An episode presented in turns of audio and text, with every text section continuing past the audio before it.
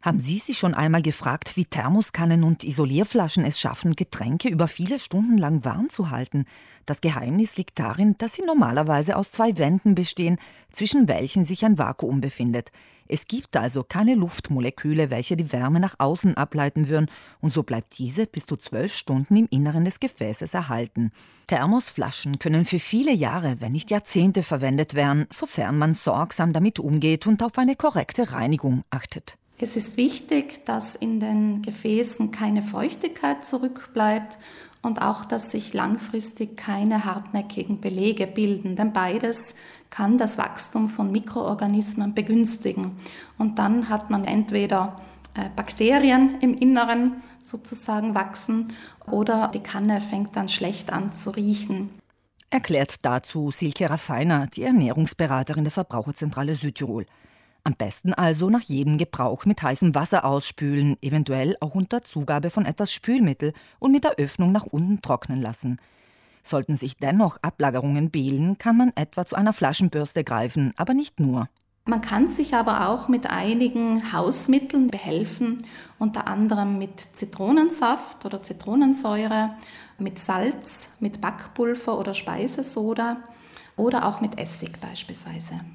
Vor allem bei schlechten und muffigen Gerüchen empfiehlt sich Zitronensaft oder Zitronensäure. Zusammen mit heißem Wasser ungefähr eine Viertelstunde einwirken lassen und dann gut ausspülen. Aufzupassen ist laut Silke Raffiner jedoch bei Thermoskannen mit Kolben aus Glas an der Innenseite. Also das Glas ist da empfindlicher als das Edelstahl.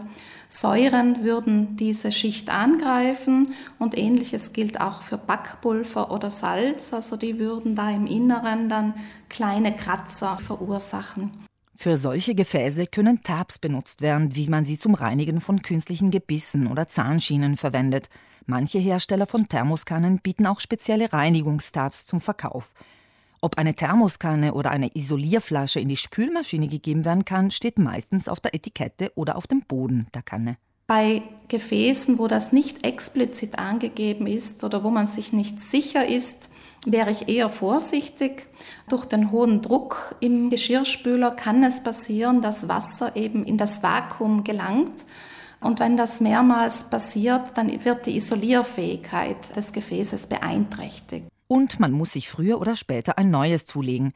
Die Auswahl ist riesig groß, der Preis oft nicht unerheblich.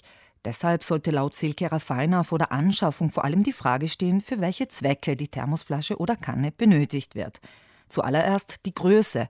Wie viel Tee oder Kaffee soll in dem Gefäß Platz haben? Ob mit Becher oder ohne? Und dann natürlich das Material. Es gibt Kannen, die aus reinem Edelstahl sind. Die sind besonders robust, auch für den Outdoor-Bereich geeignet möglicherweise aber schwerer als eine Isolierflasche, die außen mit Plastik verkleidet ist. Das Gefäß sollte außerdem wirklich dicht schließen, damit es im Rucksack auch mal zum Liegen kommen kann, ohne dass Flüssigkeit ausläuft. Und schließlich spielt auch die Art des Verschlusses eine Rolle. Klickverschlüsse haben beispielsweise den Vorteil, dass sie mit nur einer Hand bedient werden können. 360-Grad-Verschlüsse, dass man sie nur teilweise öffnen braucht, sodass kaum kalte Luft ins Innere gelangt und der wohltuende Schluck Tee auf dem Berggipfel noch heiß genossen werden kann.